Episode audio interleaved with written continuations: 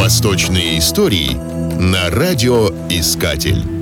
Так называемый мавзолей Исмаила – важная составная часть истории исламской архитектуры и место паломничества туристов в современной Бухаре. Прекрасный мавзолей из слегка окрашенного кирпича – замечательный наследник доисламской архитектуры Средней Азии. Относится к эпохе саманидов. Исмаил Самани являлся не только создателем империи и основателем династии, но и, согласно источникам, человеком высочайшей набожности и образцовым правителем. Низам Аль-Мульк, великий визирь турок-сельджуков, правивший двумя столетиями позже Исмаила, рассказывает, будто Исмаил имел обыкновение в одиночку проезжать на своем коне по центральной площади Бухары, даже если было холодно и шел снег, и оставался там до полуденной молитвы, намаза. Он объяснял это наличием бедствующих и нуждающихся людей, которые другим способом не могли обратиться к нему или его двору.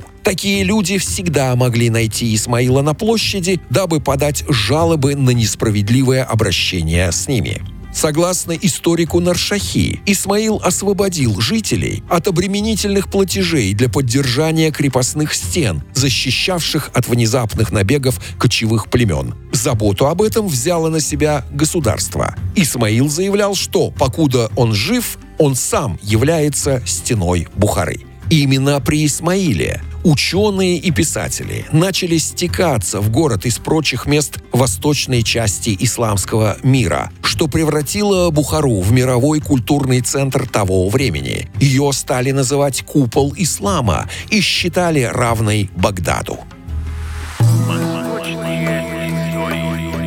Восточные истории на радиоискатель.